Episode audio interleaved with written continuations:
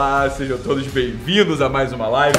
Seguimos aqui nessa semana com as lives gravadas, porque como vocês bem sabem, a essa altura eu já estou em outra, outras terras, aproveitando aí a semana para me formar, tá bom? Então, vocês sabem, todo ano eu saio em dois momentos do ano, um para o retiro, não é isso que eu estou indo fazer agora, e outro para um, um, uma, uma semana de estudo mais profundo sobre um tema específico. Então eu vazo aqui da cidade, né? vou para as montanhas e fico lá estudando né? um tema que eu ainda, né? um tema lá específico, cada ano tem um. Né? Então já faço isso há 2005 foi o primeiro? Há 16 anos, tá bom? Então pronto, essa, essa é a minha semana, por isso que eu não estou no Rio. Bem, agora eu estou no Rio, mas quando você estiver assistindo essa live, eu não vou estar mais no Rio, tá bom? Vou estar aí nessa semana, beleza? Por isso que eu já deixei todas essas livezinhas aqui gravadas para vocês, ok? Assine o GW. O tema de hoje é o seguinte, vamos lá, olha só. Eu acho muito fofo, para falar a verdade, mesmo, de verdade é, o, o interesse e o amor, o interesse e o amor de alguns de vocês pelo relacionamento a dois, né? Pelo casamento, pelo noivado, pelo namoro, né? Então, muitos de vocês, inclusive, me falam, Ítalo, olha, muito obrigado. Agora eu, sei lá, tô olhando para minha família diferente. Outro dia, um, outro dia não, todo, toda semana tem alguém que me escreve isso, fala, porra, muito bom, tô olhando aqui para minha família de um outro modo, né? É uma moça me escreveu ontem: meu marido tá com testosterona de 1800 e tá uma beleza, tá cuidando da família, tá me defendendo, tá defendendo os filhos, tá trabalhando, porra, que, que ótimo, não sei o quê. Então, todos esses, todos esses comentários que vocês fazem sobre a família né, me chamam sempre muita atenção. Como teve um reflorescer, né, um rejuvenescer desse assunto, que parecia um assunto meio arcaico, né, parecia um assunto de antigamente que o barato agora era ter né, dois pets no máximo e viajar o mundo. Um monte de gente está caindo na real. Né? Graças a Deus, um monte de gente está caindo na real e está olhando para o seguinte: olha, pô, tá bom, de vez em quando a gente até viaja, mas a finalidade da vida não pode ser viajar.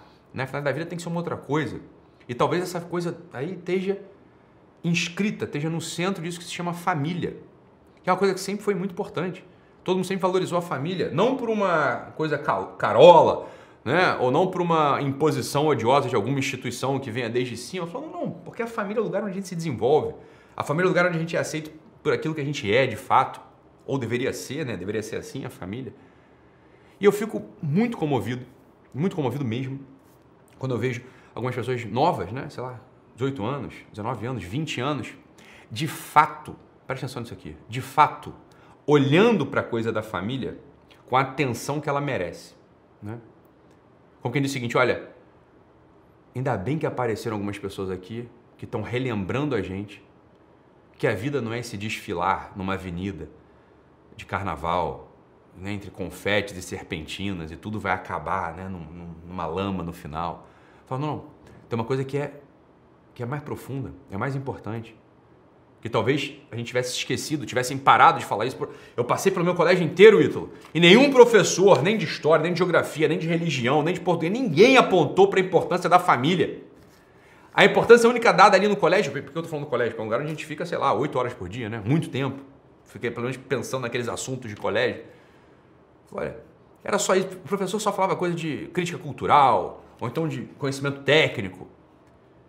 E depois é evidente, a gente começa ali no, no colégio a olhar pela primeira vez para uma menina, para um menino, e começa a gostar né, de, daquele, daquela sensação, daquela coisa que aparece quando eu estou em contato com uma menina, quando eu estou em contato com um menino. Pô, é uma coisa diferente. E não há nada, não há ninguém, não há nada que possa nos ajudar. Que aqui está o ponto da live de hoje. Possa nos ajudar a falar o seguinte: olha, como que eu escolho ou me ponho a escolha, né? Para ter uma namorada, ou o que, que é o casamento, o que, que é um, um casamento verdadeiro, o que, que é uma, uma dedicação à família. Olha, mesmo as pessoas que frequentam igreja, igreja miseravelmente, nos ambientes de igreja, existe um, uma, uma compreensão muito esquisita dessa, dessa realidade, uma coisa quase que mística às vezes. Uma coisa mística no pior sentido, né? Uma coisa mágica que eu quero dizer. Então, como se, né? Isso a gente ouve toda hora. Como se o fato de você ficar rezando de joelhos, ah, agora eu vou pedir para vir um, uma menina lá, né? Agora para um José aparecer na minha vida, ou um menino, uma Maria aparecer na minha vida. Tem essas palhaçadas aí, eu odeio esse negócio. Isso é uma coisa ridícula, assim, enfim. Né? Fala, meu filho, tudo bem, você vai, se você ficar de joelho pedindo para arranjar um namorado, sabe o que vai acontecer? Você vai ter calo no joelho, não vai vir namorado nenhum. Ou vai acontecer o que eu vi acontecer com muita gente, que entrou por uma fria, entrou numa fria. Porque né, estava rezando no grupo de oração, aí na hora que eu estava rezando apareceu né, uma pessoa ali, ah, então o sinal de Deus é aquela pessoa, e a pessoa aí fica ali os dois insistindo naquela porra daquele relacionamento só porque vocês são supersticiosos para um cacete. Né? Supersticiosos para um cacete, olha só, vamos lá. Qual que é o ponto aqui da história? O ponto aqui da história é o seguinte. Né, o ponto da história é o seguinte. Sobre ali a escolha do, né? Escolha a manutenção de uma pessoa na qual, qual você está. Então aqui são dois grupos. O primeiro grupo é o pessoal que ainda não casou, o segundo grupo do pessoal já que está casado. Tá? Pessoal que não casou. Como reconhecer que aquela mulher é a mulher da minha vida? Ou que aquele mancebo é o damo da minha vida? Mas o que, será que acontece? Então, será que para eu saber que aquela mulher é a mulher da minha vida, aquele homem é o homem da minha vida, né? Ele tem que, eu tenho que pegar ali a minha listinha, meu checklist, né? Então, 1,80m, check. Né? Moreno, check. Rico, check. Católico, check. Né? É, educado com meus pais, check. Tem gente que acha que é isso, tem gente que acha que é assim, ó, é uma lista. Tem que ter uma lista ali de coisas. Tem mulher e homem que tem assim, não, mas eu tenho uma lista aqui, eu tenho uma listinha aqui, eu tenho uma listinha aqui, ó, que se tem que preencher essas coisas aqui da lista para poder ser meu namorado ou minha namorada. Falar, pessoal, vamos cai na real. Cai na real. Você sabe que às vezes, você sabe que às vezes tem uma pessoa assim, ó, que é lindo, maravilhoso, tá, tá? mas que você olha para essa pessoa e você não tem nada. Você olha e você não tem, não tem nada. Vamos, vamos dizer o português você não sente nada. Mas você está olhando para um monte de coisa externa e aí parece que isso é um motivo para você estar tá com essa pessoa. Não, tem que investir. Um monte de mulher e homem fala assim, não, Ítalo, eu até conheci uma menina, eu conheci um menino que é assim, assado, né, cozido, né, ensopado, tem um monte de coisa ali. Mas eu não tenho aquela, né, aquele foguinho, aquela química não aparece. O que, que eu faço? Eu falo, o que, que você faz, meu filho? Pula fora, isso é amigo, porra, isso é amiga. Né? Isso é a definição de amigo e amiga. Uma, pra gente saber que uma pessoa é a pessoa da nossa vida, tem que aparecer uma coisa no nosso peito. Tá? Uma coisa no nosso peito. Que não é tesão, ok? Não é assim uma avaliação intelectual de que aquela pessoa tem os itens da lista. Né, né, né. Tem que aparecer uma coisa no nosso peito que é o seguinte, olha aparece no meu peito realmente uma disposição quase que obsessiva, uma disposição real e verdadeira de defender aquela criatura, de me sacrificar por aquela criatura, de bancar os problemas dela ou dele, de comprar as brigas que ele ou ela arranja, né? De querer defender ela, inclusive ele, inclusive da família dela, da família dele. Isso aparece no meu peito? Bem, se isso aparece no meu peito, você pode ter certeza. Essa é a pessoa certa para você ficar ao redor da vida. Porque é isso que sobra. É isso que sobra. Olha só, vamos lá. Eu conheci minha mulher, a Samia, em 2002. Tem quase 20 anos já isso aí, tá? 24 de setembro de 2002. Quase 20 anos. Então, olha só, vamos lá. Imagina, comecei a namorar ela, ela tinha 18 anos, eu tinha 17. Imagina, não, o namoro é um período para que vocês se conheçam. Vai conhecer o quê, meu filho? Porra, eu conheci a garota com 18 anos. Tinha acabado de voltar da Nova Zelândia, dançava lamba aeróbica. Porra, o que, que, que, eu ia conhecer da Samia? Já, eu e Samia já mudou tanta. Normal, porra. Estranho seria se eu fosse o mesmo idiota que eu era aos 17 e que ela era aos 18. Já mudou, deve ter mudado assim. No curso desses 20 anos já deve ter mudado mais 5, 6 vezes. Como que ele ó, virou outra pessoa, inclusive. Né? Conjunto de crenças foi amadurecendo, a questão estética mudou, né? Olha, é isso. Muda, melhora, piora, melhora, piora, né? Normal, porra. Então, você, como é que você. Não é para conhecer. O namoro foi feito para conhecer ninguém. Sabe por que você não foi feito para conhecer ninguém? Porque as pessoas mudam, porra. O namoro foi feito para você saber se ali dentro da porra do teu peito, se ali dentro do teu peito, tem uma disposição real, tem uma disposição real genuína você dá a vida para aquela criatura. Não importa o que aconteça. Você tem uma disposição real e genuína de defender aquela criatura. Defender, defender aquela criatura da tua família, da família dela, dos amigos, né?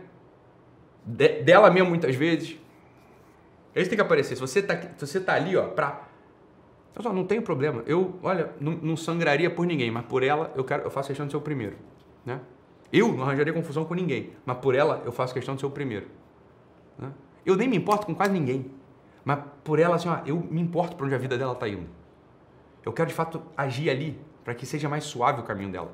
para que ela possa encontrar o caminho da felicidade, o caminho do amor, para que ela sofra menos nessa vida, um pouco menos nessa vida. Né? Isso aqui é a chave de namoro.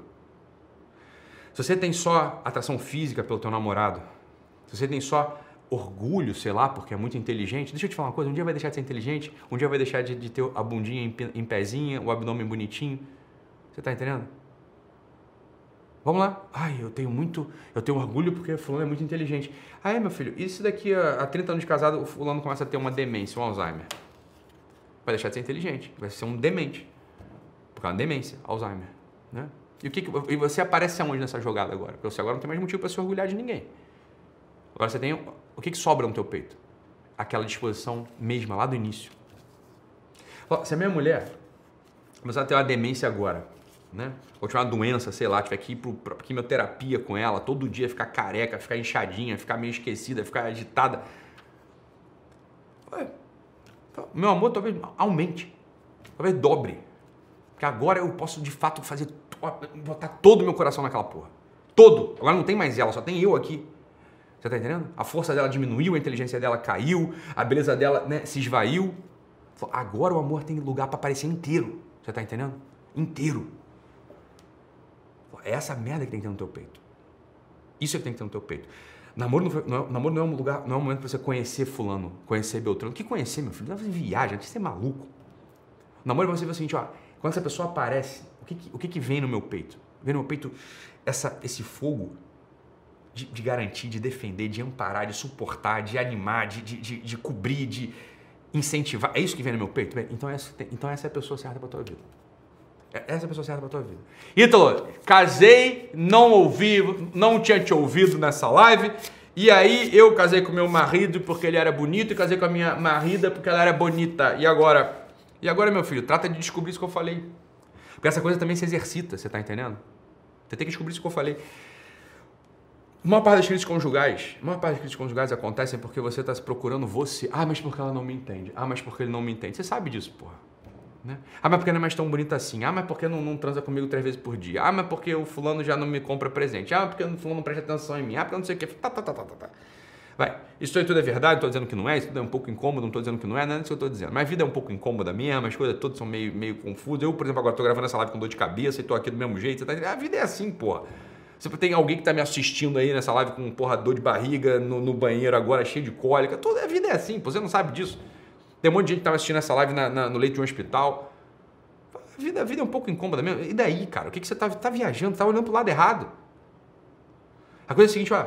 Tem uma mulher, tem um cara aqui na minha vida, meu irmão. Que eu dei um sim, eu falei um sim com muita ou pouca consciência, não importa. Que eu falei sim, eu falei, ó, vou ficar com você, meu filho. Eu vou ficar com você por, por muito tempo, até que a morte nos separe. Né? Não é eternamente, mas é até que a morte nos separe. Bem, até que a morte nos separe, eu vou de fato me dedicar, eu vou expandir meu coração. Eu vou me derramar em amor por você, porra. Você está entendendo? O foco da minha, o foco da minha existência, o foco da minha vida é melhorar a vida dele, a vida dela. Pronto. É assim que, essa é a base de um casamento. Essa é a base do casamento. Você está entendendo que ó, só a religião não vai adiantar. Só o curso que você fizer não vai adiantar. Né? É você que tem que completar. Você que tem que ir lá atrás.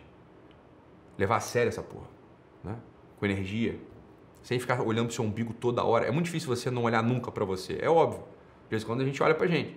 Mas isso não pode ser nem a maior parte das vezes, nem durar muito tempo. A maior parte das vezes tem que estar olhando para ela, olhando para ele.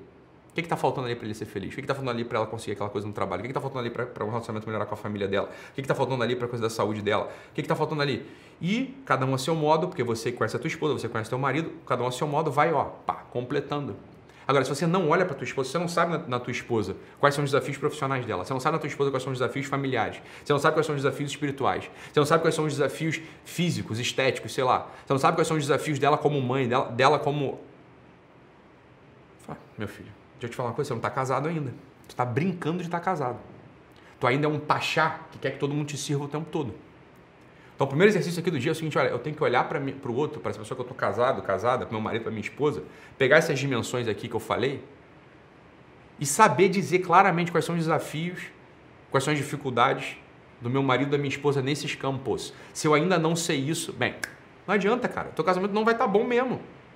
Ponto. Não vai estar tá bom. Não tem o que fazer. Não vai estar tá bom. Então você tem que saber claramente, claramente você tem que conhecer isso e ir lá intencionalmente completar o que está faltando. Né? Ou fazer um esforço genuíno e diário. Você entende que agora sim a gente tem um panorama maravilhoso e amplo e grande, possível de se trabalhar nessa vida? Né? Assim a gente entende o nosso lugar de marido, o nosso lugar de esposa. Esse é o caminho do matrimônio. Qualquer outra coisa fora disso é um pouco supérfluo. Você pode ter com qualquer outra pessoa. Aqui está o núcleo, está o centro do que é o casamento. Tá bom? Então, se você gostou dessa live, compartilhe o link com pessoas que você se importa. Se você ainda não se inscreveu no se inscreveu no canal, inscreva-se, inscreva-se aqui embaixo e ative o sininho para receber as notificações. Lembrando que essa live estará disponível em 4K e áudio para os assinantes do Guerrilla Way. O link de assinatura está aqui embaixo na descrição. A assinatura custa somente R$ 29,00 por mês no plano anual. Então é isso, vem com Deus, um abraço e até amanhã. Tchau, tchau, pessoal.